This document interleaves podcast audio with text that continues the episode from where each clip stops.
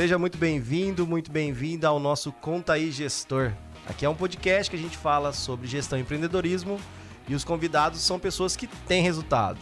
O nosso foco, o nosso propósito aqui é estimular você a saber que o sucesso ele não vem do dia para noite e às vezes pode vir mais rápido para uns, um pouco mais demorado para outros e quem vai inspirar a gente aqui são de fato são pessoas aqui da nossa região que têm entrega, têm resultado com histórias diferentes. Meu nome é Guilherme Bittencourt, eu sou contador, sou CEO aqui da Forte Mobile e ao meu lado aqui Silvio Teixeira. É, meu pai, né, como vocês já sabem que estão acompanhando, fundador da Fortecom, professor universitário também. E a gente tem a honra, o prazer, principalmente para quem é um fã de Gelobel. Se você não conhece Gelobel, arroba Instagram. Eu não posso dizer que é a melhor casa de carnes, de restaurantes, porque é uma opinião minha, mas eu falo que é onde eu quero estar todo sábado, pelo menos, tá? Eu tô com a Dani, a Dani Gelobel é a gestora. Dani, muito bem-vinda. É um prazer ter você aqui. Eu não vou perguntar a receita da maionese, eu sei que você não vai falar, mas é uma honra ter, na minha opinião, é um dos maiores restaurantes, um dos maiores lugares que a gente quer estar no final de semana com a família, participando do nosso podcast. Muito bem-vinda. Muito obrigada. Estou me sentindo muito honrada de estar aqui nesse projeto lindo e representando a nossa família Gelobel. Obrigado pelo convite, estou muito honrada. Ah, legal. Tá feliz também, Silvio? Graças a Deus. Terceiro episódio, né? É, essa semana, é, um aluno perguntou no final da aula, lá na UEL, é, que tinha assistido o podcast, né? Um dos, dos dois primeiros episódios, e é, perguntou qual, é, qual era o propósito. Né? Acho que o propósito não é dar nenhuma receita de bolo, mas mostrar case de sucesso e as pessoas se inspirarem nesses cases de sucesso tanto da, do negócio como também do gestor. Né? Então, mais uma vez, bem-vindo aí a Dani e vamos conversar. Ô Dani, quem é você, para quem não conhece? Nossa, eu sou a Dani, Dani, Dani Gelobel, que já virou meu sobrenome já. É isso aí. é, tenho 47 anos, trabalho no grupo desde os meus 17 anos e sou diretora comercial e de marketing do grupo Gelobel. Diretor e comercial do grupo. E quem é Gelobel? Quando você fala grupo, eu estou imaginando que a gente tem alguns restaurantes, né? Sim. Antes disso, quantas famílias hoje dependem Nós da Gelobel? Nós temos 208 colaboradores hoje no grupo.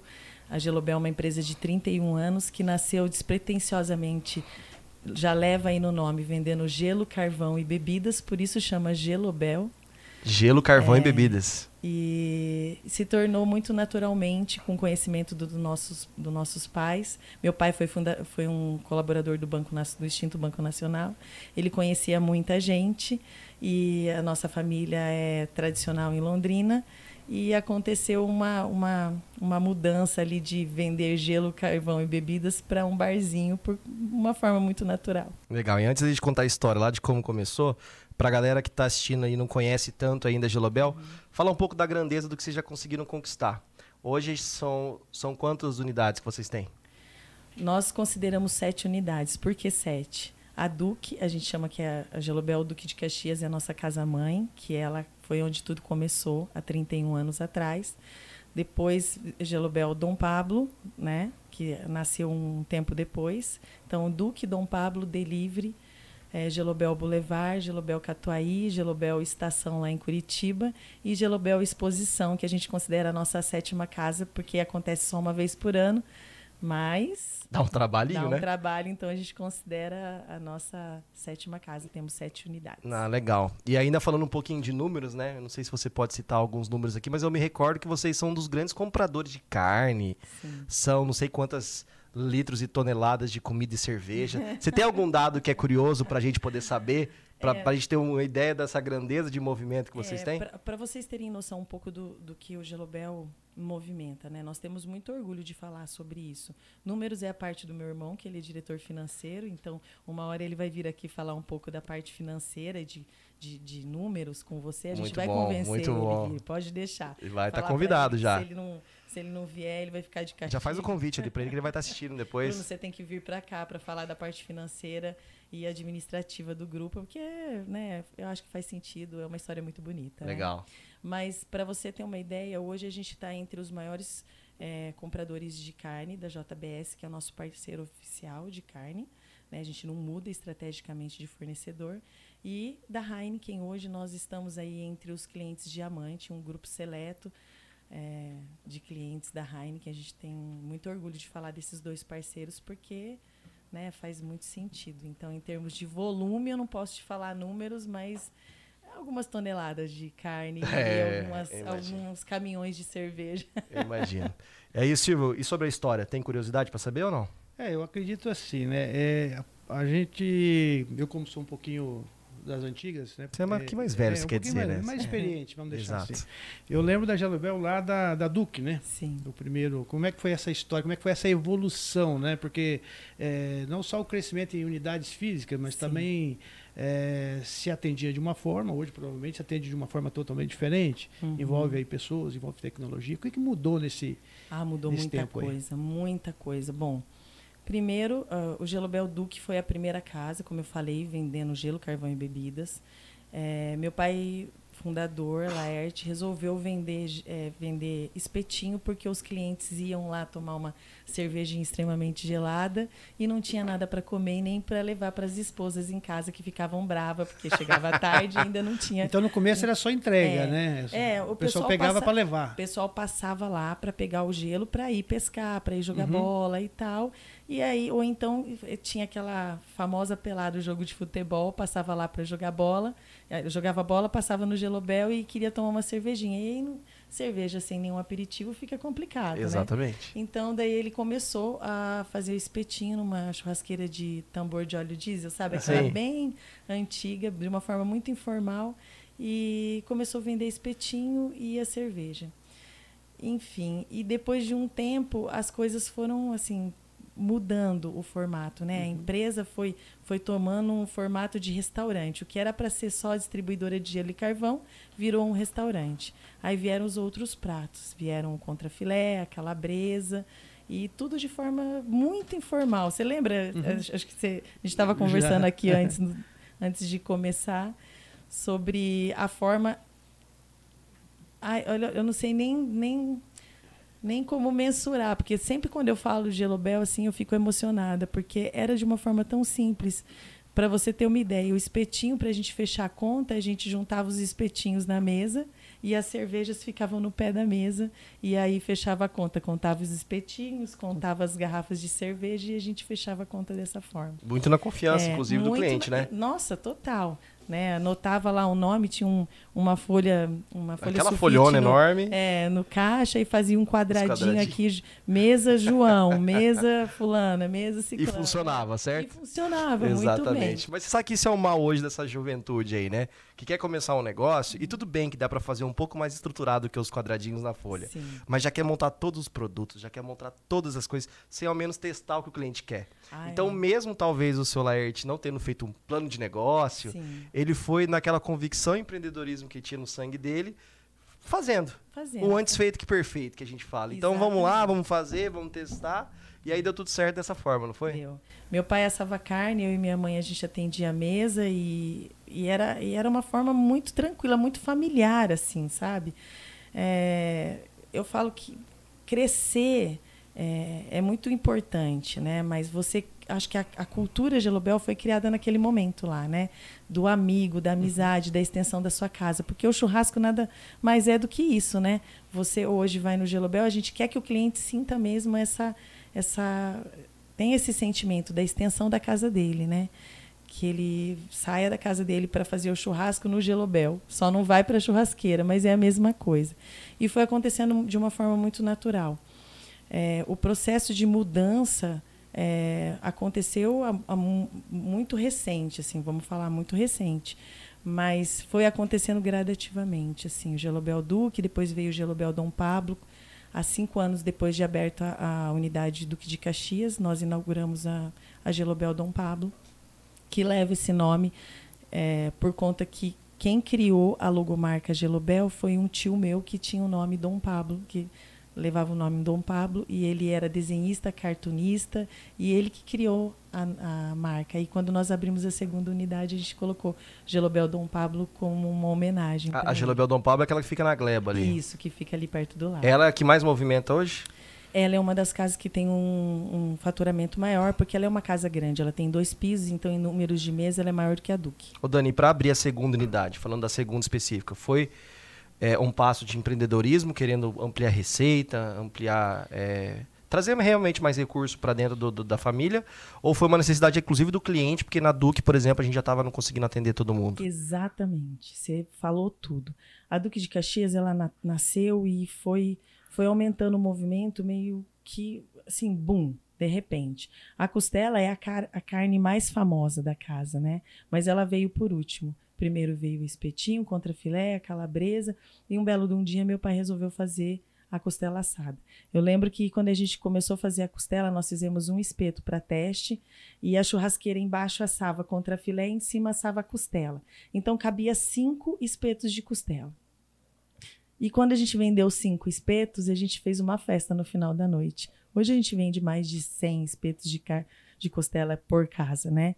Então, assim, costela era feita na quinta-feira, então a pessoa ia lá comer costela na quinta-feira. Se ela chegasse e tivesse acabado a costela, ela tinha que esperar uma semana para comer costela de novo. E aí criou a tradição, ah, hoje é dia de costela, hoje é dia de costela, por isso que as pessoas que falam. Que é terça, quinta e sábado. Terça, quinta, sábado e domingo aos shoppings e no delivery. Ah lá, eu não sabia dessa. Então é. domingo eu já tenho uma Segunda solução. Segunda e quarta não tem costela. Segunda mas, e quarta não tem, mas é. faz só o dia que não tem, né? É, é, verdade. é, Até porque não é rápido fazer, né? É. Você sabe que lá em Curitiba, é, a gente tava com... A gente, aqui na Forte Mobile a gente foi investido, né? Uhum. E a gente teve um negócio grande lá em, em Curitiba para apresentar. Os investidores estavam lá e a gente foi super bem. Mas foi um dia de preparação. Aí eu relaxei duas horas da tarde. Falei assim, hoje eu vou sair aqui com meu sócio, vou tomar várias, né? Uhum. E já conhecendo a Gelobel, o preço mais acessível. Aí o investidor me liga, ó, oh, vamos jantar com a gente. Daí, aonde que a gente quer? A gente quer num lugar X. Ele gosta de uns lugares uns pouco mais sofisticados. Vai uhum. pra guardanapinha aqui, mas é o jeito dele. Gente boa demais. Aí chegando lá nesse lugar, eu falei, meu, puta, eu já saí pra beber. Mas tudo bem que é mais caro, eu vou, uhum. vou pegar, vou pagar minhas bebidas. Na hora que eu sentei na mesa, eu falei assim, Guilherme, hoje você não vai pagar nada. Daí eu falei, putz. Nossa, que delícia. É horrível para mim, vou te falar por quê? Porque eu queria beber à vontade. Entendi. Como era na conta dos outros, eu não queria me passar por um aproveitador, entendeu? Acabou que eu tomei duas cervejas e fui embora. Cheguei lá, peguei umas no posto de gasolina e subi pro meu quarto para dormir. Mas eu fiquei triste que eu não fui na Gelobel do Estação lá, porque ah, eu ia tomar várias caipirinhas aí Vamos dia. combinar então essa ida pra, é, Curitiba. Eu tô precisando. E o pessoal de fora também é, acaba conhecendo a Gelobel quando vem para cá. Eu vou dar um exemplo quando eu estava numa outra instituição de ensino e a gente comandava os cursos de pós-graduação. E aí Sim. o professor vem de fora, contrata um professor de Curitiba, contrata um professor de São Paulo. Aí é, levava para jantar, no final da aula, ali, 10, 10 horas da noite, 9 e meia da noite, no último dia sempre terminava antes, e a gente saía para comer, ia sempre no Gelobel. Aí quando chegava o outro professor, Pô, o fulano de tal veio, disse que você levou num lugar bom lá, que tem uma costela e tal, pedia para ir no Gelobel. Então quem é, quem, então quem é de fora e já passou por aqui, para trabalhar uma semana, alguns dias, geralmente já passou na Gelobel, né? Aí e quando eu, volta, é, quer ir de é, novo. E, e esse mesmo investidor, quando veio para Londrina, né? Daí, pô, ele pagou pra gente um restaurante chique e falou: não, deixa que eu vou te levar num lugar que eu vou pagar, né? Aí eu falei, onde que a gente vai? Na Gelobel dele, ah, já fui, mas vamos é, lá de novo. Que legal, que legal. Então ele já, já conhecia também. É lá do Espírito Santo ele. E você falou da questão das unidades de negócio, né? Eu, eu, tava, eu moro ali próximo da, da Gelobel Dom Pablo uhum. e aquela região ali mudou muito, né? É isso tá, que tá, tá, alterando bastante o cenário ali. Muito. É, eu acho que um pouco disso tem a ver com a própria Gelobel, porque praticamente era um o é, único comércio. restaurante ali, é. né? É, foi, foi muito legal. Foi muito, é uma história muito interessante a abertura do Gelobel Dom Pablo, porque existia só o Gelobel da Duque. É, meu pai, ele, ele era um visionário, ele tinha uma visão comercial. Aliás, a nossa família, de uma forma geral, todo, quase todos praticamente trabalham no comércio, né? E ele tinha uma visão muito grande. Então, ele recebeu um, um convite para montar o Gelobel ali onde está até hoje. E não era nada. Gente, é incrível. Não existia quase que nada depois do Gelobel Dom Pablo. Era tudo chácara, era mato e assim. Uhum, a gleba, muito, né? A gleba, de uma uhum. forma geral. Não existia. Ayrton Senna, então, nem pensar. Uhum. Então, ele viu uma oportunidade de abrir numa área de expansão. Ele tinha muito esse olhar de, de olhar um ponto comercial e falar: ah, a cidade vai crescer para cá. Boa. Uhum. Sabe? Acho que até pela, pelo fato dele trabalhar em banco a vida dele inteira, conversar com muitas pessoas, que ele tinha uma parte comercial dele muito forte. Então, ele viu uma oportunidade de negócio. E abrimos o Gelobel Dom Pablo ali faz 25 anos. E Quando ele montou lá, ninguém acreditava. Todo mundo falava assim. Eu lembro que a gente tem uma paineira lá na frente, que é nosso cartão postal da casa ali, né? E todo mundo falava assim: Nossa, mas aqui não tem nada, você é doido, você vai montar um negócio onde é contrário a tudo que está acontecendo. E, e, a paineira, ela cresceu junto com a gente. Ela tá lá até hoje, é o nosso cartão de visita lá e deu muito certo. Depois disso, até há 12, 13 anos atrás, nós fizemos uma grande reforma na Dom Pablo. E eu me lembro como se fosse hoje. Nós fizemos um investimento super alto para fazer a transformação na Gelobel Dom Pablo, que, que existia para o que é hoje, que tem o piso de cima, o espaço kids e tudo mais. E, e foi muito assertivo. Por quê? Porque foi antes do boom da Gleba. Então nós já estávamos lá, sabe? Aquelas, aquela a rua de cima, a rua de baixo de Gilberto Dom Pablo, era tudo casa, não era nada comercial. Aquela rua não era comércio. Só tínhamos nós lá, sabe? É, e hoje mudou totalmente, né? Mudou Porque, totalmente. Inclusive, é, é, uma série de outras casas também de alimentação. Sim, acabaram indo né? para lá. lá né? Tá virando uma rua gastronômica, é. viu? Confesso, Sim. assim, grandes restaurantes estão ali, até pelo crescimento da Gleba, mas ele teve um olhar muito assertivo. Como, como Quando você fala que está virando uma rua gastronômica, tem gente que tem medo da concorrência. Como você vê isso? Indo mais restaurante para o seu lado. Você acha que isso é bom para você? Te atrapalha um pouquinho? Você sabe que é, a gente fala muito sobre tradição, né? Sobre os três três alicerces aí do Gelobel, né? Que é a questão do, do bom atendimento, da qualidade e do preço justo. Eu acredito que o Gelobel hoje é destino. Ela não é mais uma casa que, ah, vamos passar lá naquela Boa. rua e vamos discutir, é, resolver juntos é, onde nós vamos comer. Não, o Gelobel ela, ela, é destino. Por que, que ela é destino? Porque ela faz parte da memória afetiva das pessoas. Então, assim, eu conheci os amigos do meu pai, no Gelobel, convivi. Eu falo que os meus amigos têm a idade que meu pai teria hoje se estivesse vivo. E, e assim, os filhos deles são nossos clientes e hoje os netos frequentam o Espaço Kids. Legal. Então, é uma tradição e as pessoas, elas pensam no nosso cardápio, fala, eu quero comer costela, eu quero comer contra filé, elas não pensam Sabe que é engraçado? Ontem a gente foi trabalhar na feriada, a gente estava fazendo os trabalhos juntos, a casa falou assim: ah, vamos pedir uma gelobel.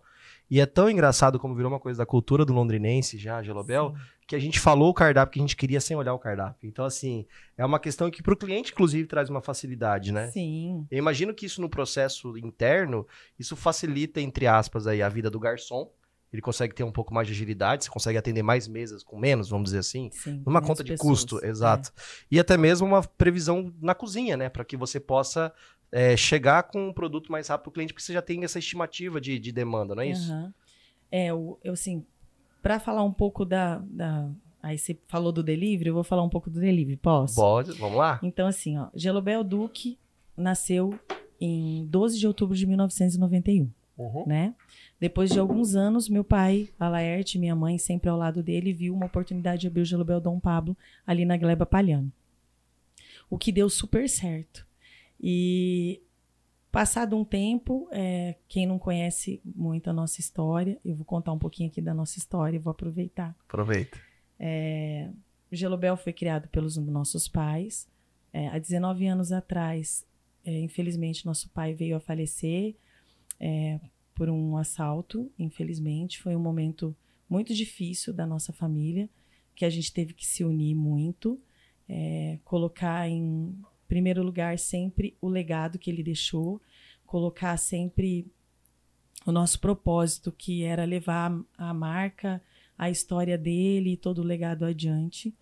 Então, isso foi feito com um, um grande parte do mérito de tudo isso é da nossa mãe, que foi muito guerreira, porque ela presenciou o falecimento do meu pai. Meu irmão, na época, tinha 16 para 17 anos. É, eu tenho uma irmã, é, muita gente não conhece, mas a gente é muito unido. Eu, minha irmã e meu irmão. Eu tenho uma irmã, Angélica, que mora nos Estados Unidos, está até aqui. She's here. É, visitando a gente nesse momento. Inclusive, eu vou chamar ela daqui a é, pouco aqui para falar. Ela tá aqui chorando, gente, nos é. bastidores. Eu tô tentando não olhar para não, pra não chorar junto. Porque sempre, sempre que a gente fala da nossa história, emociona muito, porque realmente a história do Gilobel é uma história de muita superação, né? Quando meu pai faleceu, eu estava grávida da minha filha mais velha, a, que é, inclusive você... Minha aluna é sua aluna. Ótima aluna, hein? É, já passou de Só que ano. tá no primeiro ano, tá, gente? Nós estamos em 2022. Gi, você tá excelente, continua assim. Tá aplicando tudo lá no trabalho. Tá. E, e aí, assim, foi um momento muito difícil, porque quando meu pai faleceu, ele tinha uma, uma administração muito centralizadora. Né? Por mais que todos nós trabalhássemos juntos com ele, existir, existia uma hierarquia familiar, é dessa forma que a gente foi criado. A nossa mãe estava sempre ao lado, então ela sabia de tudo. E eu, eu trabalhei grande parte da minha vida dentro do Gelobel. Então, a cultura Gelobel, eu falo que o meu treinamento foi: precisa lavar louça, acabou o pratinho, vai lavar louça. Precisa limpar banheiro, vai limpar banheiro. Precisa ajudar essa carne, vai essa carne. Então, assim, a gente aprendeu no dia a dia. Então, isso ajudou muito na estrutura do Gelobel. Tanto eu como meu irmão e a minha irmã, que de uma forma ou de outra, mesmo ter, morando alguns anos fora do país, ela está presente no dia a dia nosso, porque graças a Deus a internet veio e ajudou muito, facilitou muito isso. E, e meu pai faleceu no assalto e, e, nesse momento tinha as duas casas, certo? Depois que ele faleceu, meu irmão acabou passando um, um tempo entrou na faculdade, começou a fazer administração. Nesse processo de, da administração, ele trouxe uma empresa de consultoria para dentro da, do Gelobel para prestar consultoria. Eu confesso que eu fui super resistente. Nós fizemos a nossa primeira reunião na sala da nossa casa, porque quando a gente fala que o Gelobel é uma empresa familiar, ela é, é empresa familiar mesmo. O escritório era dentro do quarto, sabe? A gente fazia, terminava o financeiro, ia almoçar, depois voltava para o escritório uhum. dentro do quarto. E depois aconteceu que a, a gente resolveu abrir a primeira unidade sem o nosso pai, fundador, que foi o Gelobel Delivery. E aí essa já foi a primeira casa que teve um estudo de viabilidade para abrir.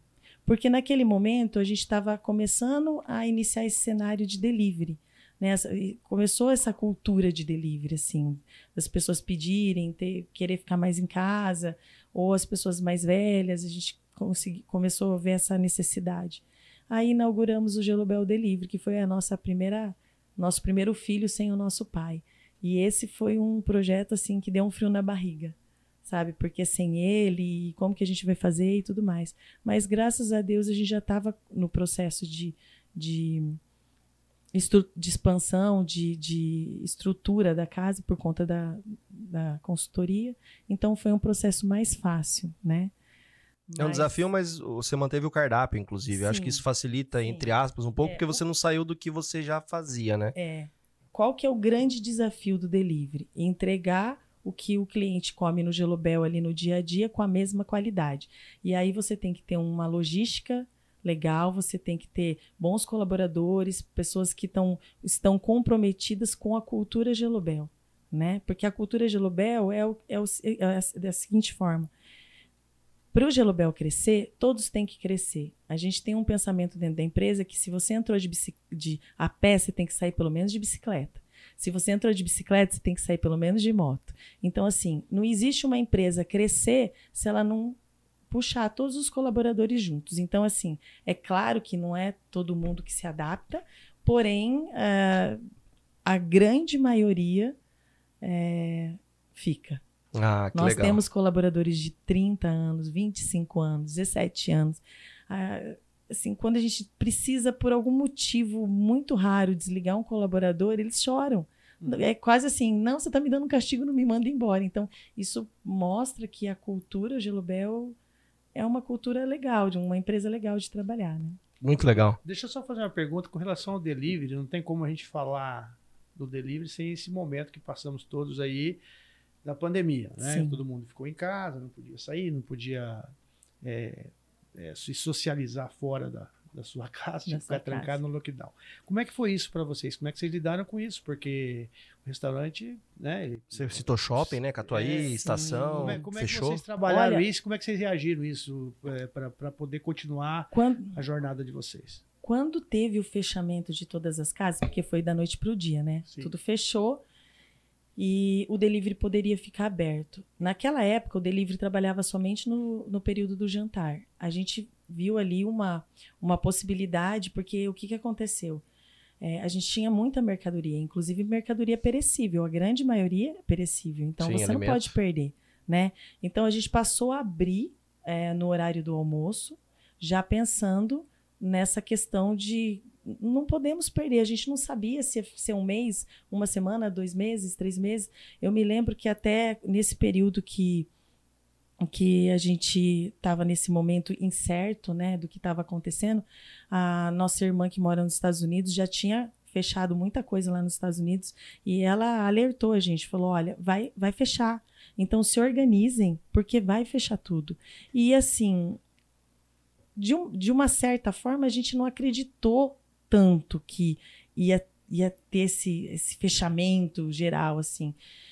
É, mas o delivery, ele não, como nós temos muitas unidades, ele não conseguia é, vender tudo de todas as unidades, entende? Então nós tivemos que é, negociar, devolver mercadoria, foi bem complicado, sabe, aquele momento. Mas graças a Deus, como a gente tinha esse estudo das casas, da parte financeira, com DRE de todas as casas, tudo foi, foi mais fácil. Mas foi a única solução, né? Daí passou ao abrir somente no jantar para abrir almoço e jantar e ficou todos os dias, né? E graças a Deus deu tão certo que agora a gente não consegue mais fechar no horário do almoço. é isso aí. Aí depois, quando começou a ter as liberações que a gente com, com o distanciamento de mesa, 50% da capacidade das mesas, a gente reabriu as casas com todas seguindo todos os protocolos e aí as coisas foram voltando ao normal. Mas em, em alguns momentos assim, a gente eu e meu irmão no escritório, a gente se revezava ao chorar, porque era tão tão incerto tudo uhum. que ia acontecer, né? Mas a união da nossa família e o, o fato de a gente ter toda a estrutura financeira muito muito organizada. adiantada, organizada, isso facilitou muito, assim, deu uma clareza muito grande para onde seguir. E precisou, porque assim, caiu um pouco a, a, a demanda do... Caiu muito o faturamento. É, né? caiu muito o faturamento e, e, e funcionário teve que reduzir também? Porque teve benefícios do governo, entre aspas, de Sim. redução de jornada, entre outras coisas, né? É, como a gente tem essa característica muito familiar e a gente preza muito por isso, como que, que nós que, que nós fizemos? Todas as decisões que eram tomadas estrategicamente na empresa, a gente chamava toda a equipe e compartilhava com eles. Olha, nós vamos fazer isso, vamos fazer aquilo, vamos tomar essa decisão para caminhar para cá ou para lá. Então, sempre compartilhando com eles para diminuir, pelo menos amenizar essa insegurança que estava no momento da pandemia, que todo mundo estava preocupado se ia perder o emprego ou não. Sim. E aí chegou um momento que não tinha como não desligar colaborador mas a gente já tinha tomado todas as decisões para que não, não chegasse nesse é, momento. Fica claro para eles que a empresa fez o melhor possível. O melhor possível para todo né? mundo. Teve uma união muito grande entre eles, inclusive. Eles se ajudaram mutuamente, assim, em, em todo momento. Quando chegou esse momento, eu confesso para você que depois do falecimento do nosso pai, foi o dia mais triste da nossa vida. Uhum. Nós tivemos que desligar 70 colaboradores em um dia. Então, numa empresa Terrível, que né? tem 208 colaboradores, você desligar 70, mas aí, aí teve aquela, aquele, aquele sentimento que fez a gente continuar a ter força. Eu lembro que um dos nossos colaboradores, após a primeira reunião da primeira unidade para fazer o desligamento, ele, ele veio até nós e falou assim: a gente tem certeza que vocês fizeram tudo que era possível para manter nosso isso, emprego. Hein? E aí é, são nesses momentos que você tem força, uhum. que você fala, estamos no caminho certo, sabe? E deu super certo e graças a Deus a gente fez um compromisso com todos eles que a gente ia desligar os 70 colaboradores, porém quando tudo voltasse ao normal, a, a vaga deles estaria garantida. E a gente foi retomando um a um olha, sua vaga está tá, tá disponível novamente, você já está no mercado, você quer voltar? Foi muito legal. E daí, assim, alguns já estavam né, em outra empresa, enfim. Mas a grande maioria voltou a trabalhar com a gente. Isso daí é uma forma de retribuir, né? E, e falando de pessoas, até avançando um pouco aqui, Silvio, no, nossa, no nosso script, é, para a gente poder orientar, assim, e inspirar as pessoas hoje que são gestores, né? É, quando uma empresa ela cresce, Sim. quando uma empresa ela cresce, eu entendo que dependendo do seu negócio, mas assim, 50% pode ser pessoas, 80% vai ser pessoas que vão estar te ajudando a conseguir crescer. Você pode ter um ótimo produto como a Gelobel, você pode ter um ótimo produto de contabilidade, mas você precisa de pessoas ao seu lado para poder entregar a esses novos clientes que estão chegando. E junto com pessoas boas, você precisa ter processos bons. Sim. Como é que você consegue, antes de falar de processos bons, como é que você consegue hoje fazer com que as pessoas entendam que crescer dói, certo? Porque crescer não é fácil. Crescer exige mudança, entender novos clientes, novas expectativas de cliente. Crescer dói porque você tem que se ajustar a algumas coisas. Você vai para uma outra região que tem uma outra cultura clientes às vezes vão ter outras expectativas e você tem que tomar cuidado para você não mudar o cardápio daquilo que foi o seu carro-chefe até agora.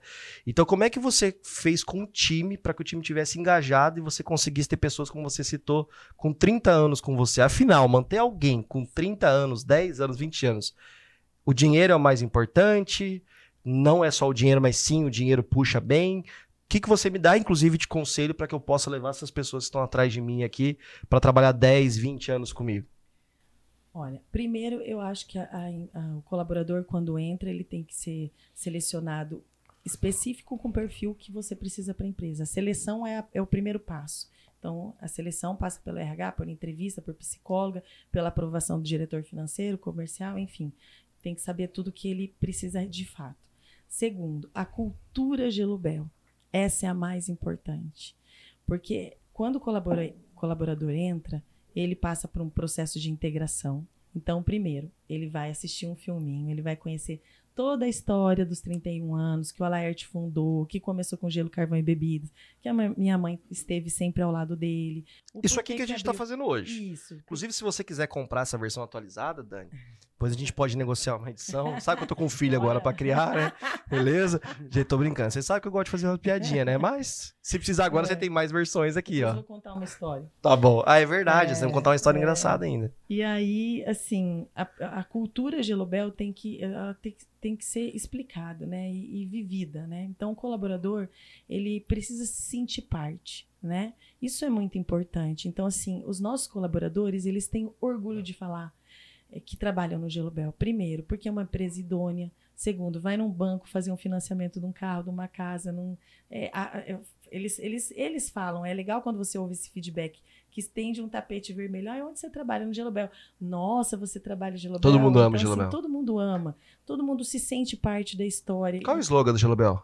Todo mundo Gelobel ama? sempre combina. Ah, tá. É porque me fez sentido, inclusive, né? Porque a gente é. falou na mesma hora, né? É. E aí, assim, eles, quando eles fazem parte se sentem parte da história e eles e a gente explica e comemora, cada conquista é comemorada junto com eles. Porque o Gelobel não seria nada se não fosse nossos colaboradores. Você abrir um restaurante, fazer um bom cardápio, ter um preço justo e uma boa localização, vai dar certo. Mas se os seus colaboradores, que são seu cartão de visita, não estiverem felizes, não estiverem crescendo, não se sentirem parte de fato, da empresa, ela não vai para frente. E, e, como que a gente faz um colaborador, um colaborador ter esse sentimento? Olha, o quanto, o quanto o dinheiro é tão principal assim, o, o salário? O, dinheiro é, é, eu acho que faz parte. É, as pessoas têm que entender que para você crescer, eles também têm que crescer. Tem que ganhar bem. Então, assim, até nós fizemos, participamos de um evento que teve agora na, ali na exposição chamado Agrobit. Agrobit. E eu tive contato muito próximo com alguns colaboradores que são recém-contratados. E quando a gente for na véspera da, da inauguração ou da, de, de qualquer evento, a gente sempre se reúne, passa as informações e faz uma oração.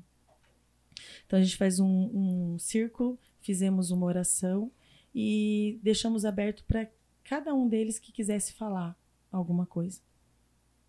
Alguns colaboradores, inclusive, saíram por algum motivo do Gelobel e acabaram voltando.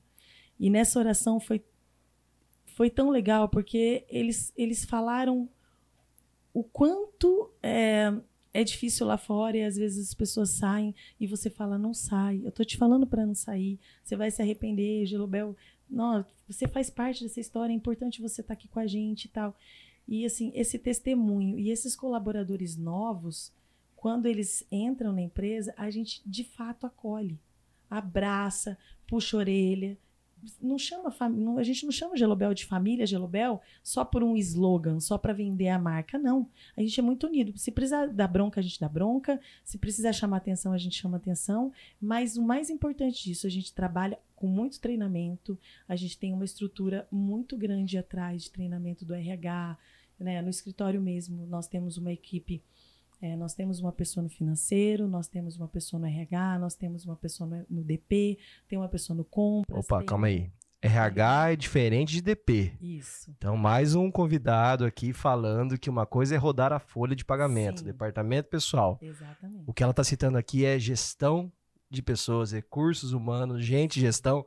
O nome que o pessoal quiser ter hoje aí nos É. livros novos que a gente estava falando, né? É, e, e nós temos uma pessoa responsável pelo compras e uma pessoa responsável pela qualidade e uma pelo marketing. Como é que funciona a qualidade, inclusive? A pessoa ela vai, É, todos os nossos pratos, eles têm ficha técnica, certo? né? Porque as pessoas esquecem que quando elas vão abrir um restaurante, a primeira coisa que você tem que ter do prato é uma ficha técnica. Então, assim, quantas gramas de carne vai, quanta, quanta, quanto de arroz, quanto de batata, né? Para você mensurar o custo real do, do, do prato. Não é simplesmente você falar, ah, eu vou fazer um prato executivo de contrafilé e pronto. Divide por 10 e vê quando deu cada um. É, É, não. né? Porque na época, assim, era tudo no achômetro antigamente. Aham. Quando meu pai faleceu e a gente tinha essa estrutura simples antes da, da fase da consultoria, a gente era tudo no achômetro. Então, assim, sabe, o cardápio eu até lembro. Quando meu pai faleceu, a primeira vez que eu fui mudar cardápio depois que ele faleceu foi assim: é, um contrafilé custava Vamos, vamos falar aqui, o, o custo da, da, da, porção era 10 reais vezes mais ponto 60%, era o valor mais ou menos do que o custo da operação e a gente definia o preço do cardápio. Então era tudo no achômetro. No achômetro, na experiência É, dele. Sobrava. é. Ponto. Dava certo e eu acho que Deus cuidou da gente muito bem, porque É. assim, era tudo muito no achômetro. e hoje em dia não, um prato tem que ter uma ficha técnica, ele dá baixa em cada item, né? Então, assim, essa estrutura é muito importante. É importante, porque é como um processo, né? Um- qualquer outro produto, qualquer outro serviço que você faz, você tem que ter o processo, que muitas vezes está na cabeça do, do gestor, né? Nesse caso, não, você tem ali um processo, porque é, se eu chego hoje lá para comer uma porção de, Uhum. de costela, um, um, com mandioca Sim. e tal, e eu chegar no outro dia, vem numa quantidade totalmente diferente, de uma forma diferente. É, não o existe ca- um o- padrão. o né? cliente ele vai sentir isso. Pô, eu fui lá, fui bem atendido hoje. O outro vai falar, não era tudo Foi, isso que eu é, imaginei. é, ele leva É. alguém, o cara fala, não, não era bem isso, você falou que era tão bom, faltou. Enfim, então acho que o padrão ele estabelece é, até uma relação. é, é, De certeza. de certeza com, Pro com- cliente. pro cliente, né? Sim, então com a certeza. questão do processo vale para quem está tá nos ouvindo também, em qualquer atividade, né?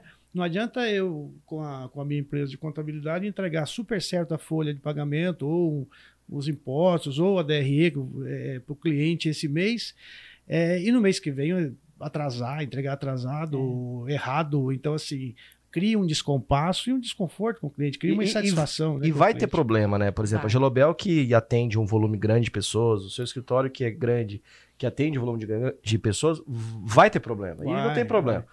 É, a gente ter essas questões no meio do caminho. A grande questão é que a gente tem que trabalhar para não acontecer de novo. Então tem ferramentas MASP, Isso. que é para identificação de problemas, tem um monte de coisa aí que você consegue. é, E, e- e às vezes você tem um processo, mas a pessoa que está ali atrás não respeita o processo e deu um problema. Aí vem uma outra cadeira na empresa que, por exemplo, é um gerente que tem que ir lá contor- contornar com o cliente, Sim. fazendo assim, fazendo assado. Por exemplo, a Gelobel nunca tem um problema. É o mês inteiro sem nenhum cliente é, Possível, reclamar. né? Tem. Não, claro que Claro tem. que tem. né? É Todo isso que as pessoas têm que entender. Tem gente que É, quer se acho matar. Que, acho que a, a estrutura da empresa estando organizada, por exemplo, uma coisa que ajuda muito a gente é a questão do escritório. Cada um tem sua função, cada um sabe o que, que tem que fazer, cada um do seu quadrado. Então, a- se, a- se o financeiro não fizer o mapeamento das- dos boletos que tem que pagar, Uhum. vai dar alguma coisa Vai- errada, vai né? Então, problema. assim, se o DP não fizer a folha e esquecer de alguém, vai dar errado. Então, assim, é, é, importante cada um saber exatamente o que tem que fazer e os, e os processos serem respeitados, né? Uhum. E a gente tem muita reunião de alinhamento, tem treinamento, tem, assim, só que o nosso escritório também não é essa coisa séria, não, é, é uma loucura, que nem agora a gente está na época pré-copa, tá tudo enfeitado de verde e amarelo, então, assim, na sexta-feira a gente não usa uniforme, então, assim, é muito gostoso. É cultura. É, é uma cultura, uhum. é muito natural. E os pratos, a mesma coisa, né? Quando é definido um prato novo, então a gente faz teste, a gente apresenta para o cliente, faz uma... É, um, um, cardápio. É, ah, nós vamos ter um cardápio num evento, enfim, é, um prato tal. E aí a gente tem o termômetro, se ele vai dar certo, entendeu? E eu aprendi isso com a cultura de cerveja. A cerveja, por que, que eles fazem as cervejas com edição limitada? Hum, é justamente por isso. Eles fazem uma edição limitada que é para atrair o seu olhar. Aí você vai lá e experimenta. Vendeu, deu certo, teve uma boa aceitação, ela entra na linha. Vira ilimitado. Vira ilimitado, exatamente. Porque é então... é chato colocar um produto que teoricamente. Lançar Que já era para estar no mercado né? e voltar. E aí você lança, ele é rejeitado, aí não, é. muito faz bom, sentido. Né? E é muito legal isso. Então a gente tem feito da mesma forma. A gente lança um prato, faz, faz uma edição limitada ali num evento, ou até mesmo nas casas, deu certo, incluindo o cardápio. Ô, Dani, então você falou do, do colaborador, né? Voltando um pouquinho, que a gente tem que ter esse equilíbrio, que eu acho que trazer ele, se sentir importante, sim. se sentir da família e sim fazer ele crescer. Se você ganhar mil, tentar fazer um dia ele ganhar dois. Se você ganhar dois, tentar um dia fazer quatro. E uma coisa que me chama muita atenção, até o Silvio comentou comigo, é, garçom, é como os garçons. Né? Exatamente, os garçons são os mesmos. É porque, é, os caras professores, né, Guilherme? Como professor, é. você chega no curso superior, o aluno ele fala: ah, tem aqui o, o interesse para fazer um curso de direito, um curso de medicina, economia, medicina enfim, né? É, mas a gente vê pelo testemunho de, da Dani, é, tem lá o garçom com 20, X 30 anos, 20 anos de casa. Gente. Então ele se estabilizou naquela atividade, deve ser uma atividade também lucrativa para uhum, ele, né? Muito. Então, com, é, é... Tem fila para ser garçom? Tem fila para ser garçom. Tem fila para ser garçom? Tem fila para ser garçom. Aí, tá vendo? Conta a um pouco disso para mim. A, a remuneração do garçom é uma das melhores da casa, né, abaixo da gerência. Então, eles, todos eles querem ser garçons, né? Eles entram, não existe é, existia antigamente uma cultura que o colaborador ele entrava, ele tinha uma função chamada comim, que é aquele que leva as porções na mesa, que ele só uhum, entrega só o que entrega. o garçom pediu, e depois ele entraria ali e ele seria garçom. Hoje em dia a gente mudou um pouco. Por quê? Porque tem várias eh, aptidões que precisa para ser garçom. A pessoa tem que ter dom, primeira coisa, né? Ela tem que ter dom, tem que ter postura, tem que saber um pouco é, como servir, ter experiência. Então, assim, é claro que é, isso é uma cultura de antigamente, assim, veio lá de trás do nosso pai é, e eles são muito bem remunerados. Eles gostam muito do que eles fazem.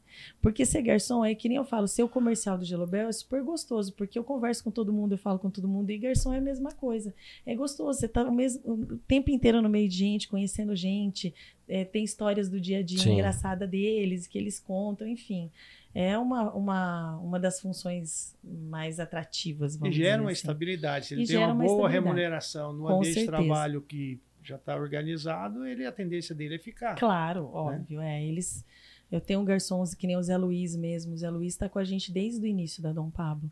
E ele já passou pra, por algumas funções, porque é uma pessoa flexível também. Eu acho que as pessoas que entram nas empresas hoje em dia quando tem um, é, uma descrição de um cargo na empresa, a, a, pessoa não pode se apegar naquela descrição. Ela tem que pensar que para ela, ela fazer bem aquilo, ela depende de todas as outras pessoas da empresa. Então, se ela quanto mais ela souber das outras funções, ela vai entender né? E no momento de dificuldade ela é. vai. Então, vai às vezes as ajudar. pessoas falam assim: ah, eu tenho a função de caixa, então eu só vou trabalhar de caixa, só vou fazer isso. Mas é importante que eles saibam um pouco de tudo, de como é feito, porque senão, se o cliente tiver um problema na mesa, vamos dizer que ele chegou lá no caixa para reclamar com a menina do caixa, se ela não souber como funciona a operação, como que ela vai justificar? Né? Então, é tudo isso. Acho que o treinamento é, do colaborador, a remuneração é muito importante, fazer com que eles cresçam, eles se sentem parte, e, eles, e isso é muito Sim. natural no Gelobel. Ô, Silvio, vou fazer uma pergunta para você, inclusive. Né? Você é doutor, estudioso, etc. Faz, faz pergunta fácil. Hein? Tá Ai, bom. Ó, o que a Dani está citando aqui de processo, de remuneração, foi uhum. inclusive citado pelos outros entrevistados. Então, a gente está vendo que os gestores que têm resultado se preocupam muito com o colaborador entender o que está fazendo, O cliente ter expectativa atendida, porque até nos testes o cliente sabe que é um teste. Uhum. E o colaborador ele crescer e ser remunerado, certo? Isso parece óbvio, né? A gente falar que um colaborador tem que ser treinado, parece óbvio. A gente tem que falar que o cliente tem que ter suas expectativas atendidas, parece óbvio. Falar que tem que pagar, quanto mais melhor. Como que você vê a dificuldade, você que atende tanta empresa, que os empresários não conseguem colocar isso em prática, principalmente quem está crescendo? A gente vê quem está crescendo, às vezes, se perder um pouquinho. Bom, eu, essa, essa pergunta tem uma série de possibilidades de resposta. Basicamente, assim, é, o que eu enxergo, a minha percepção, tá? Olhando o mercado, é, é muito mais difícil você implantar qualquer política de, de crescimento para o colaborador, de, a própria remuneração variável ou remuneração em nível para o camarada crescer, se você não tiver bons controles internos dentro da sua empresa. Né? Como é que eu vou saber que esse garçom está no ponto dele, vamos supor que tenha nível de garçom, uhum. esse vai ganhar mais do que esse, não sei se é o caso, mas não deve ser, mas vamos lá, esse vai estar numa posição acima desse aqui. Que momento que eu faço essa, essa ponderação? Né? Eu tenho que ter instrumento para poder captar essa informação. Então, quando eu vejo assim que a gente fala de, de, de fazer a gestão baseada é, em resultado, não é só o resultado da empresa também, não é só uhum. o resultado das unidades, é o resultado como é que aquela pessoa está performando. Sim. Então, quando você tem um RH, você consegue fazer a captação disso. Né? Não só rodar a folha, como você disse. Então, é uma série de, de, de fatores envolvidos. Eu vejo que uma empresa é composta de processos, tecnologia e pessoas. E né? pessoas. E pessoas. Então, e essas coisas é, não são indissociáveis, né? elas são juntas. É, então, é, é, nesse sentido que eu vejo. Você tem que ter ferramenta. Eu acho que você tem que ter ferramenta. Lá no início, quando a Dani comentou que é, ah, a gente tem o DRE de todas as unidades. Sim. Então, eu até eu ia perguntar como é feito essa, essa dentro do, é, é da empresa, lógico que é dentro da diretoria, né? Como é que é feito? É feito uma prestação de contas mensal, Sim. transparência, isso né? É, isso é muito é? legal, porque, por exemplo, empresa familiar, é, a primeira coisa que acontece para ela não dar certo é a questão de de você colocar o ego à frente. Então, eu, minha mãe, meus, minha irmã, meu irmão, enfim, a gente nunca colocou o ego à frente. Uhum. Primeira coisa. Então, tá ali com o mesmo propósito, né? Segundo, a transparência. Então, o meu irmão é responsável pela parte financeira da empresa. Então, uma vez por mês, numa data fixa, ele me apresenta o DRE de todas as, as unidades. É e eu, como marketing comercial, terminou, é, iniciamos um evento, fizemos um 5W. É, 5W2H, 2H de, uhum. todo, de todo o evento. Terminou, a gente apresenta contas também do evento e mês a mês do marketing. Então, quanto que a gente investiu, qual que foi o retorno e tudo mais. Então, essa prestação de contas, ela é fundamental. E isso acontece em todos os setores. Então, uma vez por mês a gente tem uma reunião de alinhamento do escritório, para todo mundo saber o que todo mundo está fazendo, é, dar novas ideias, trazer novas estratégias. Então, a gente trabalha dessa forma. Os gestores também está sempre né, visitando, diariamente eles visitam o escritório.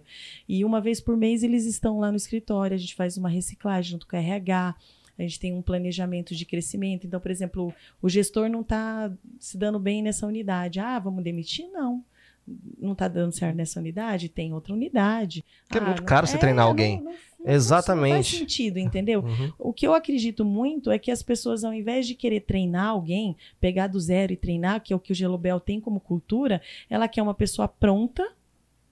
Na maioria das vezes não, não consegue pagar o salário que condiz com a função e não quer treinar. E colaborador, o treinamento é diário, é, uma, é quase uma educação de filho. Uhum. Todo dia você tem que estar tá ajustando alguma coisa. E isso que é o legal da empresa. Uhum. Porque assim, imagina se todo dia fosse igual. Se todo dia fosse bonitinho, redondinho, é tão gostoso quando vem um desafio novo, a gente senta lá no escritório. É claro que tem alguns que a gente fala, ai, não precisava estar resolvendo isso, né? Porque daí é o fator humano, né? Mas assim, no dia a dia é tão gostoso quando chega uma, uma um pro, vamos dizer um problema e a gente acha uma solução junto, é tão gostoso e aquilo dá certo e a gente comemora junto, é tão bom, não Sim, é? mas falando um pouco de problema, né?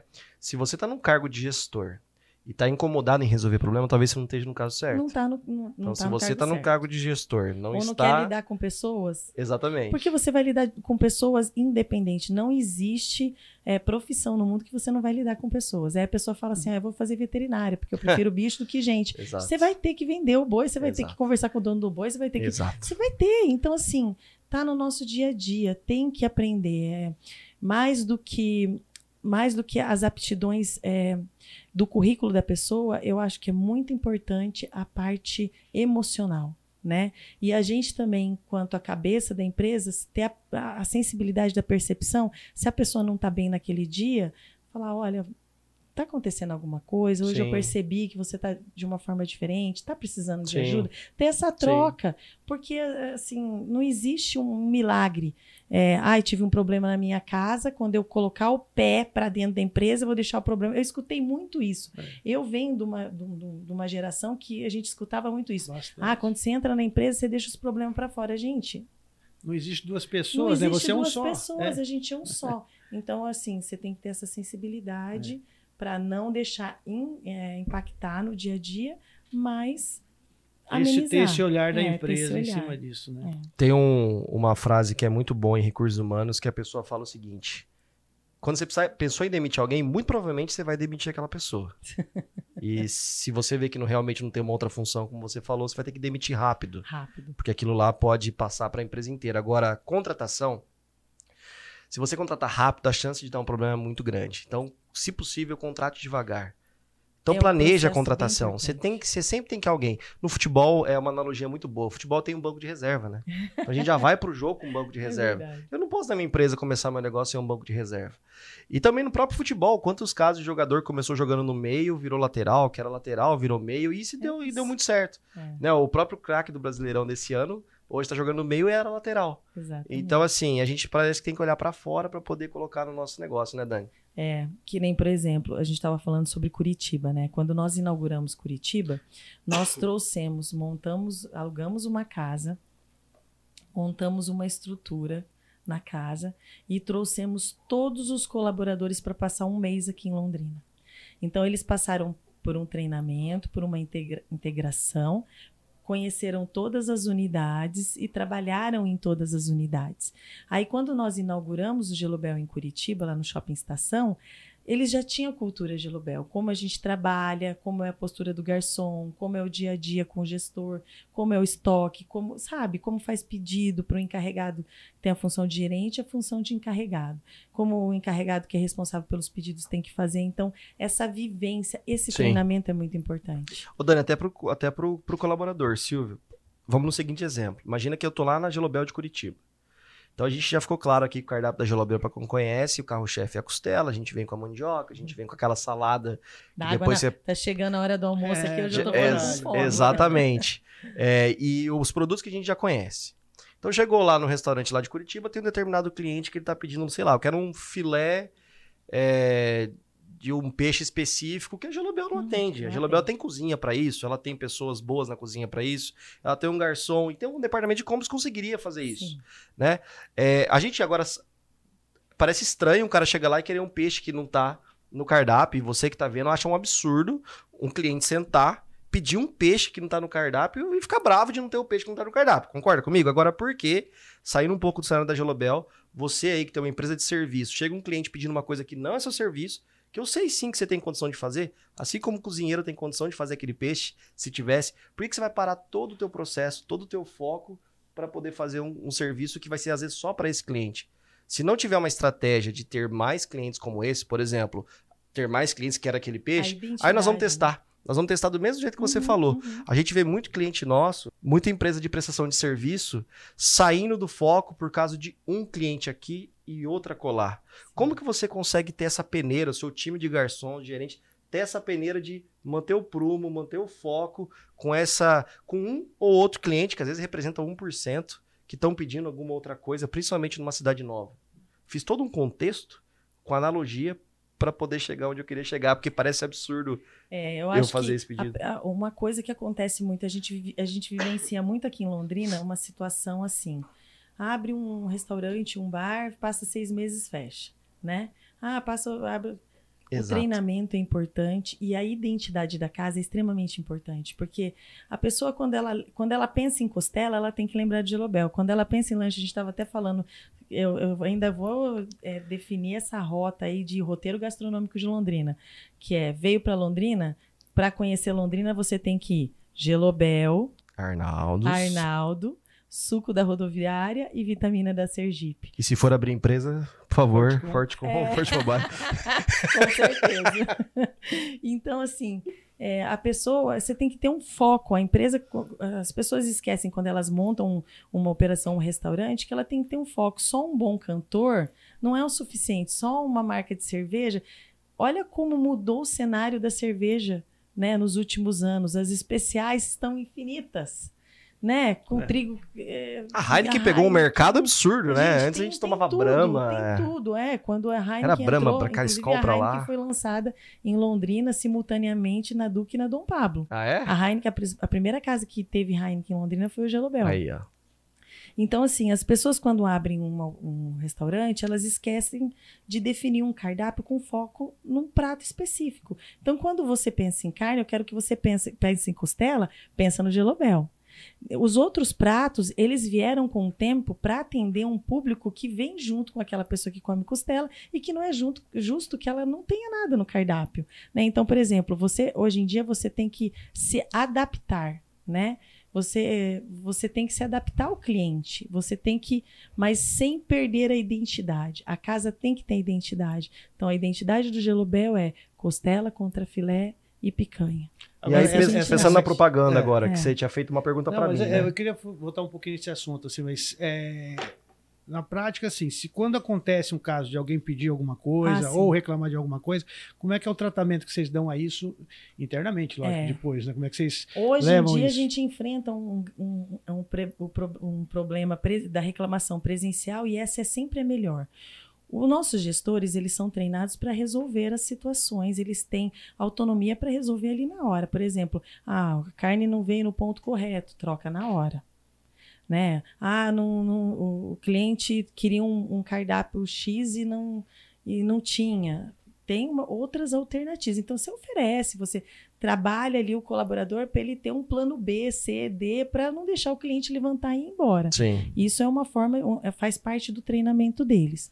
Quando acontece algum, alguma coisa que, que o cliente não gosta, é, que daí é uma, uma situação um pouco maior, aí chama o encarregado, chama o gestor da loja e ele está treinado para resolver essa situação. Até porque se ele tiver que resolver toda a miudez, tem que ter 10 gerentes no mesmo É, restaurante. então, e assim, dois garçons, né? Mas eu acho que a primeira coisa é, é conhecer o cliente, né? Por Aham. exemplo, essa relação garçom-cliente. Persona, expectativa. Até inclusive na sua propaganda, né, Nossa, Dani? Nossa. Até onde você vai fazer propaganda, né? Porque, por exemplo, o produto da Gelobel, vamos pensar que a gente foi pra São Paulo. Aham, Eu, eu sei que o produto da Gelobel hoje ele tá na Gleba Palhano, por exemplo, que tem pessoas com classe mais alta. Sim, O da Duque já tá numa região que tem pessoas da média e pouquinho lá sim. pro pessoal que tem uma classe talvez mais baixa. E a Gelobel é pra todo mundo. Gelobel para todo mundo. O- é, a questão do preço justo, por exemplo. As pessoas às vezes vão montar um restaurante, vou citar a Gleba, não. Mas, enfim. É, vão montar um restaurante na Gleba, quer colocar um preço, certo? Aí vai montar um restaurante numa, numa região norte, coloca outro preço. Preço menos. menor. Então, assim, não, não tem como você você ir no gelo, num gelobel pagar um preço, vai no outro gelobel pagar outro, vai no gelobel pagar outro. O preço tem que ser único, né? Porque a gente ganha no giro. A gente tem que fazer com que o cliente venha, se sinta bem atendido. É claro que às vezes ele tem identidade com uma casa com um garçom, mas a sensação que ele tem no Gelobel Duque de Caxias tem que ser a mesma que ele tem na Dom Pablo, tem que ser a mesma que ele tem em Curitiba, tem que ser a mesma. E isso é um processo que a gente tem que trabalhar. O compras, por exemplo, a negociação é fundamental. Meu, nosso pai falava: é, onde você ganha no produto é na hora da compra. Né? Isso vai definir no o preço. custo. É no custo.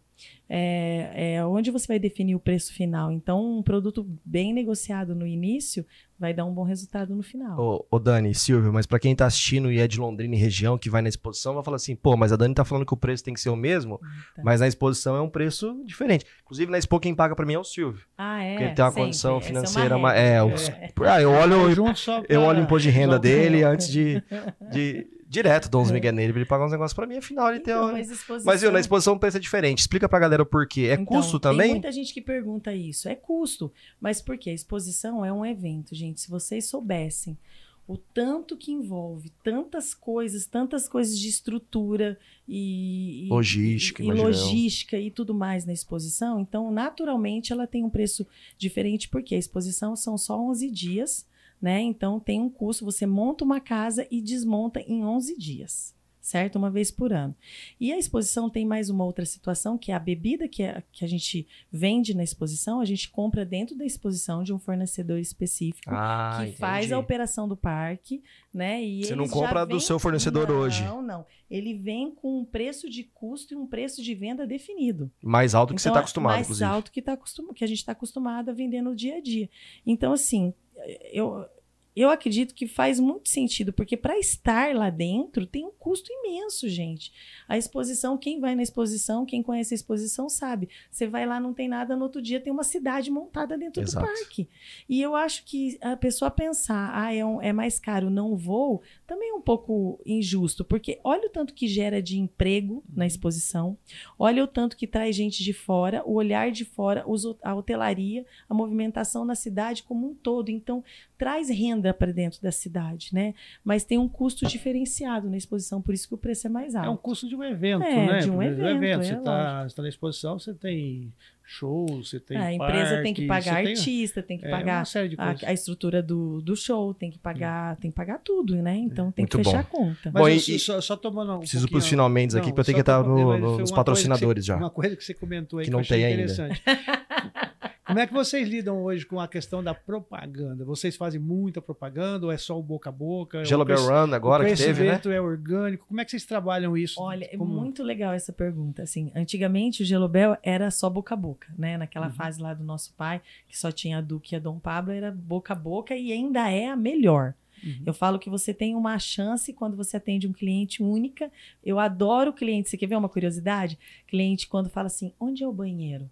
Significa que ele é um cliente É, novo. sim. Então, aquele cliente, você tem a oportunidade Ah, de atender ele super bem, porque genial. é a primeira vez que ele vai no Gelobel.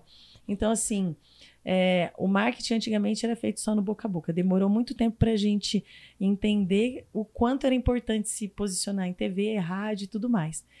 Recentemente, a, gente, a, a exposição foi, foi o que abriu portas para a gente trabalhar em evento. Só que recentemente a gente entendeu o quanto a gente tem oportunidade estando em eventos sólidos, que nem shows, agrobeat, exposição, é, beer beef no Shopping Uhum. Catuaí e até o Gelobel One, que é a nossa aconteceu agora no, no último final de semana, a nossa segunda edição, o quanto isso é, atinge um público maior. A gente tá vendo Né? que Londrina tem Gelobel, Londrina tem Arnaldos, Londrina tem Vitamina da Sergipe. Então, é o tipo de coisa que você vai colocando a marca da Gelobel um pouco, cada dia um, um pedacinho mais no coração, né? Porque vai Sim. ficando, né? Sim. Então, por que, É, que a Gelobel Gelo- vai fazer o corrida? Gelobel hoje, que nem esse ano, faz nós, muito sentido nós agora. estávamos na exposição, depois no show do Lulu Santos, aí nós temos ações para o Dia dos Pais, Dia das Mães, Dia das Crianças, que nem o Dia dos Pais, a gente levou o pai ganhador nas nossas redes sociais para o Buraco do Padre, que foi uma experiência sensacional. Terminou o evento, né, que não deixa de ser um evento, terminou o passeio, o pai abraçava a gente e a gente ganhou um amigo, porque ele falou assim, eu nunca que eu ia vir aqui se fosse por mim. Que bom que a gente participou. Então, hoje em dia, o financeiro entende que o marketing é necessário. A gente tem um planejamento mês a mês do marketing para estar tanto nas redes sociais, como na TV, como no rádio, e a gente faz um estudo de cenário, porque um determinado evento é um público, outro determinado evento é outro público, que nem esse último evento que nós fizemos, nós fizemos em uma TV e em um rádio, que era o público específico do evento. E aí vai acontecendo. É um estudo de sabe? Então, persona uma muito bom. Verba, Tem uma Uhum. verba mensal para poder divulgar o Gelobel. Então, Não, tá legal. Vamos indo pros finalmente aqui. É, Acho que ficou claro pra, pra gente aqui, né, Silvio, que a Gelobel, então, ela tem três coisas muito fortes aqui, que é uma cultura muito boa, pessoas Sim, e processos. e processo. Então, você que tá vendo ali, acha o cardápio robusto, acha o cardápio simples, acha gostoso, acha muito gostoso, como eu acho, A Gelobel, então, é um trabalho muito sério, de uma Uhum. empresa muito grande, acho que uma das maiores compradoras da JBS, como você citou, uma das maiores é, empresas que vendem Heineken aqui da região, que é a cerveja que eu acho que está despontando aqui. Então, fica claro para mim que se eu quero seguir um exemplo, eh, são pilares que eu não vou me arrepender de, de, de seguir. Pessoas, processos e tentar cada dia mais achar a cultura que eu possa admitir na minha empresa. Antes de eu pedir a dica para a Dani, a dica da gestora, eu vou pedir para o Silvio. O que, que ficou para você aqui desse podcast de dica para quem está começando a empreender ou para quem já empreende, precisa ajustar ou até que te fez refletir do teu próprio negócio? Afinal, a gente não pode parar nunca, né? É, Problema todo mundo sempre tem, como você mesmo disse. A gente está sempre aprendendo, né? E com todos os gestores que a gente convive aí no dia a dia, os que estão vindo aqui conversar com a gente no Conta aí Gestor. Eu vejo que é, uma característica marcante, né, que da boa gestão, da empresa que cresce, é essa questão dessa transição que existe daquele serviço inicial, que às vezes começou quase que individualizado, e ele passa por uma transformação é, não só na questão do produto, na experiência do cliente, no processo bem feito para o cara é, consumir o produto, mas também no back-office, na, na, parte de, de organização. Né? O que nós estamos vendo aqui é que eles têm uma organização financeira, com prestação de conta mensal, nós temos um, um bom RH, com foco e olhar nas pessoas, não é isso? A gente falou é... muito de alguns produtos, mas ela citou antes os outros produtos que tiveram que colocar o peixinho, Sim, o kids, é, para que, é, que a gente pudesse terceiro, agregar valor e se manter hoje. Então, assim, não é só continuar fazendo o trabalho. É o terceiro ponto que eu ia falar, é a questão da, da experiência do cliente. Tem outras coisas, né? A experiência do cliente vai fazendo também o produto seu. Então, Exato. assim, a gestão fica, fica bem amarrada dentro do negócio, mas o gestor é uma pessoa. A Dani é uma pessoa, tem sua vida, tem suas, as suas atividades pessoais e profissionais, né? E o que a gente vê no exemplo deles é muita resiliência, porque eu falo para você, quando a gente ouve a história da Gelobel, é impossível a gente não associar com o que aconteceu é, com seu pai. Com a fatalidade. Com a fatalidade. Sim. E aquele momento, acho que foi um momento assim crucial para vocês ou seguir em frente ou, ou não. Uhum. Então, do mesmo jeito que você fala que seu pai deixou um legado, a resiliência de vocês é algo assim fantástico. Então é, é isso que fica para mim. Pô, que legal. Nossa, agora fica difícil até de falar. Posso quebrar o protocolo? Pode. Posso chamar a Angélica para vir aqui? Pode, Por favor. Ou você arrasta eu, a cadeira para cá. Senta aqui no meu lugar. Senta aqui do ladinho, ó. Tá. Uhum. Vamos lá. É que a gente tá com três microfones, eu vou quebrar o protocolo, viu? Vende pros fechamentos. Para quem não conhece, agora temos uma pessoa internacional. So now we just talk in English. A única coisa que eu sei falar em inglês é pedir McDonald's e Gelobel quando chegar lá. Inclusive, podia ter uma Gelobel lá, né? Então, isso daí é, na verdade. Será que tá funcionando? Vamos falar mais pertinho. Tudo bem, Angélica? Para quem não conhece. Primeiramente, é um orgulho estar tá, tá tendo a oportunidade de estar tá aqui com a minha irmã, que eu amo muito, com a minha família, e nesse Brasil que bate forte dentro do meu coração, mesmo estando forte, é, fora do Brasil. Quantos anos já? Há 21 anos. 20 anos. Uhum. Quando aconteceu a fatalidade que você citou, você estava lá, então? Ah, sim, estava. Estava lá. Tá. É. E então, a gente tá. Agora vamos falar, voltando. Voltar no tópico. Rola uma gelobel lá pra cima ou não? É, então, eu, eu ia até, na verdade, falar que isso. Eu estava esperando, assim, na, no, no, no finalmente da, da, dessa, dessa, dessa entrevista, dessa oportunidade, para ser um, assim, uma pergunta para o que vai acontecer no futuro da Gelobel, né? O que, o que o grupo Gelobel está esperando para o futuro. E isso é parte do crescimento, né? Essa ideologia de o que vai acontecer amanhã ou um ano daqui para frente faz parte do sucesso e do crescimento da, da, da, empresa. Então, a minha irmã pode falar melhor que eu, e isso está no, no, plano do grupo Gelobel de expansão. de expansão de poder ter essa oportunidade de crescimento, não só como dentro do, do Brasil, aqui em Londrina, e com esse crescimento para Curitiba e talvez até para o sul do Brasil, é, mas como internacionalmente também, no, talvez no sul, no, no, ano. No, no, exatamente, no final do ano. Angélica, e você, assim, vendo um pouco de dentro, agora em virtude da tecnologia, mas também de fora pela distância, vendo que seu irmão e sua irmã estão tocando com maestria o, o, legado lá que o seu pai e tua mãe deixaram para vocês. Se você pudesse definir o sucesso da Gelobel, como que você definiria? Adoro sua pergunta. É, é, é um orgulho para mim poder responder. Eu acho que se eu tivesse que definir em algumas palavras, eu com certeza é, diria tradição. Eu acho que isso é fundamental. É, a outra palavra que, que faz parte, eu acho que isso foi é, vai continuar sendo inspirado pelo nosso pai, pela nossa mãe, seria consistência, né? E a terceira e última eu acho que seria qualidade, né? E fechando aqui, eu acho que isso tudo não poderia acontecer se não fosse a união de todos. E quando eu digo todos, eu digo assim, não só o coração da empresa, mas é, contando com todos os gestores que, na minha opinião pessoal, eu acho que é o maior investimento de uma empresa é os colaboradores, né? Que isso aqui e nos Estados Unidos. É, com certeza, com certeza. Isso aqui e lá fora também. Ah, muito bom. E Dani, Boa, bom que você trouxe a Angélica aqui, tá segurando ali, os olhinhos tô, estão brilhando. Segurando, é, segurando. só faltou o Bruno para vir com a gente. Eu acho que, que a emoção também faz parte. Isso mostra que a gente é pessoa normal, né? Que apesar de a gente estar tá na frente aí de uma empresa em crescimento, em expansão a nível nacional e internacional, a gente, a gente é de verdade, né? E eu, eu gosto de falar sobre essa verdade que a gente tem de, de família, de, de chorar, de brilhar o olho. Quando eu acordo todos os dias e penso que eu tenho que ir para o Gelobel, eu, eu, eu, eu, sinto que é uma cultura brasileira de falar do trabalho com peso. E isso não existe um peso para nós. Existe uma. É, é gostoso, é, é, muito gostoso você levantar todo dia e falar, ah, eu estou indo trabalhar, mas assim, sem. Ai, estou indo trabalhar. Uhum. Sabe? E a maior, a maior definição do sucesso do Gelobel é a união dos filhos e da mãe, que, que foi o legado que nosso pai deixou. O maior, o maior legado que eles poderiam ter deixado, e espero estar deixando para minhas filhas também. Não foi o CNPJ, foi o CPF. Não foi o CNPJ. Foi, foi exatamente isso. A gente sempre esteve junto nas horas boas e nas horas ruins. A gente passou por vários planos econômicos onde nosso pai quebrou e que a gente passou por restrições e necessidades, mas a gente se manteve sempre unido. A gente passou por momentos de conquistas, a gente passou por pandemia, a gente passou por momentos onde a gente pensou em desistir e sempre, sempre, sempre alguém fala: não, a gente não vai desistir. Vai Desistir. dar tudo certo. Desistir não é uma opção. Desistir não é uma opção. Essa não é uma, uma palavra que faz parte do nosso dicionário.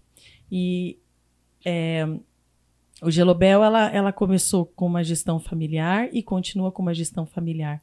Os processos foram extremamente importantes, as regras foram importantes, mas eu acho que o mais importante foi a fé e a união, tanto da nossa família, é, filhos e mãe, mas colaboradores também. A gente é muito unido. Só eu posso falar mal dos colaboradores. Se alguém chega de fora e fala mal, a gente vai responder. Mas a gente sente quando. É, o mesmo sentimento quando alguém fala mal de um filho nosso, sabe? Só eu posso. Ninguém mais pode. E se tiver que resolver, se tiver que lutar junto, a gente vai lutar. Então, Gelobel Duque nasceu há 31 anos atrás, a sementinha foi plantada pelos nossos pais, veio Dom Pablo depois, por eles também. Delivre, Boulevard, Catu Catuaí, Estação e Exposição é um fruto da, da nossa gestão filhos. E está dando certo, então quer dizer que o legado foi bem implantado. Espero estar deixando a mesma coisa para as minhas filhas, meus sobrinhos e, e para os nossos colaboradores e quem sabe os filhos deles também venham trabalhar com a gente no futuro. Gelobel tem planos de expansão não só para Santa Catarina, que é um sonho nosso abrir uma unidade em Balneário, que quase aconteceu em 2019, só não aconteceu por causa da chegada da pandemia, assim como não aconteceu em 2019 em uma visita que o meu irmão fez nos Estados Unidos na casa da minha irmã, era para ter já uma Gelobel já nos Estados Unidos, mas a gente entende que o tempo nosso não é o tempo de Deus. Então a gente crê nisso, que o tempo de Deus vai chegar e a Angélica vai ter a unidade dela americana, né, irmã? Se Deus quiser. E se Deus quiser, a franquia lá nos Estados Unidos vai ser sua, assim como a nossa franquia está em, em, em, processo aqui em Londrina. E logo, logo vocês vão poder comprar uma franquia de Lobel e espalhar a nossa, a nossa história e as nossas conquistas aí pelo Brasil inteiro. Pessoal, então encerrando com esse momento bonito, se você não entendeu o que é cultura, a cultura acabou de ser dita aqui sem ser dita. Cultura da Gelobel é família, as pessoas que estão lá dentro provavelmente são tratadas como família, Sim. e quando você tem família, você honra, né? Assim como o Silvio, que está ali no fundinho também, foi ele que me deu a oportunidade de começar. Se eu um dia fiz mestrado, dou aula para tua filha, é porque eu tive, inclusive, ajuda financeira para poder estar na Federal de Com Curitiba. Certeza. A minha irmã pôde fazer faculdade. A gente toca uma empresa que saiu com 10 funcionários, conseguiu rapidamente para 50. Temos dores, temos ajustes, todos que citaram aqui. Sabemos a nossa capacidade, mas também temos que melhorar. Mas tem que honrar pai e mãe, sim. Para você que trabalha com empresa familiar, tem hora que você não entende porque a cultura do pai é diferente da cultura do filho. Mas realmente a gente, pegando um exemplo aqui, eu acho que o principal o que eu vou levar aqui de hoje é o, é o amor e o respeito da família. O resto a gente se ajeita. Obrigado, Angélica. Obrigado, Dan. oportunidade. Sucesso esse, você. Esse foi lindo. Pessoal, eu vou deixar a rede social das meninas aqui então. E até o próximo Conta aí Gestor com pessoas que de fato dão resultados. Esse foi a Gelobel. Valeu.